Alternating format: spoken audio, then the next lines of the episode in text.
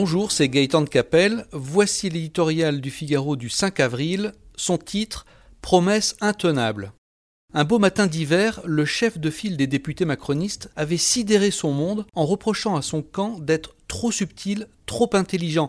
À l'époque, il évoquait la stratégie fiscale illisible du gouvernement, si alambiquée, si tortueuse, que les Français n'ont jamais cru un mot de ces promesses de baisse d'impôts. Alors que dire des retraites? Un an après le lancement d'une consultation inédite par son ampleur, censée cadrer le débat au millimètre, la dialectique sur l'âge de départ atteint un degré de sophistication inaccessible au commun des mortels. Ulcéré, le haut commissaire en charge de la réforme en est lui-même réduit à demander une clarification au sommet de l'État, c'est dire.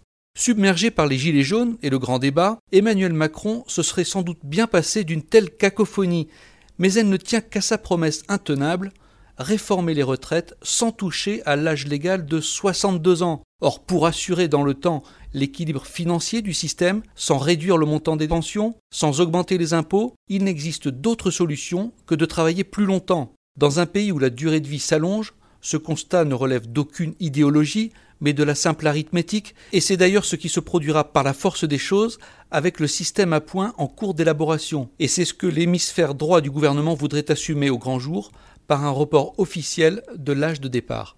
Parole présidentielle oblige, l'exécutif paraît s'engager sur un autre chemin hautement périlleux, superposer la réforme des retraites avec celle de la dépendance. Ce grand mécano, croit-on comprendre, l'autoriserait à rompre la fameuse promesse de campagne sans se renier.